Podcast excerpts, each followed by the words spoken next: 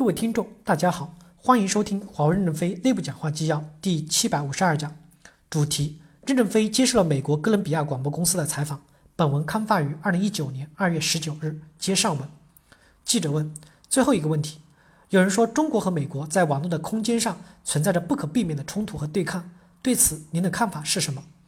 任正非回答说：我觉得这个世界不要走向对抗，国家和平相处才是最后的目的。我不赞成军备的竞赛。花在军备上的钱少花一点，人民就会变得幸幸福。我觉得大家不会去争夺一个网络空间的东西。华为公司在知识产权上，我们对苹果有授权，对沟通对高通也授权了。因为授权的商业数据是签过协议要保密的，我不能透过商业的协议，因为我们和美国的大量的公司都签了知识产权的许可协议，我们是和平相处的，没有矛盾。因此，将来社会上也不应该有矛盾。我假设你是敌人，你反过来假设我是敌人。假设来假设去，就变成了真敌人了。我假设你是朋友，对你好一点，你请我喝杯咖啡，我再请你吃牛排，多来往不就友好了吗？这个世界，中美两国要担负起世界和平的责任来，因为这两国的责任重大。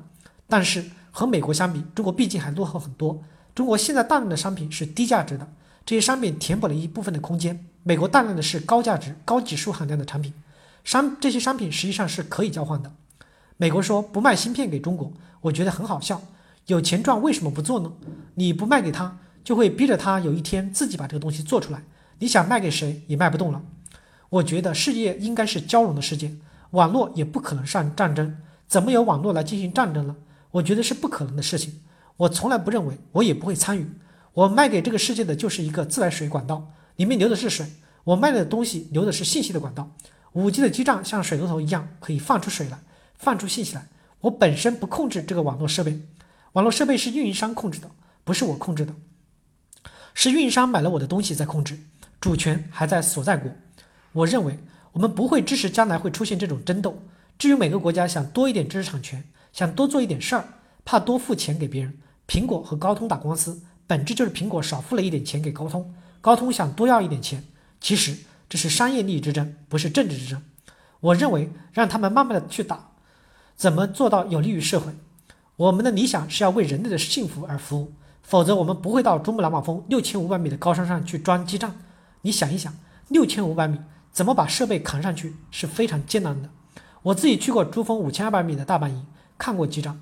大家说你不能去，我说我为什么不能去？我说我贪生怕死，别人不会贪生怕死吗？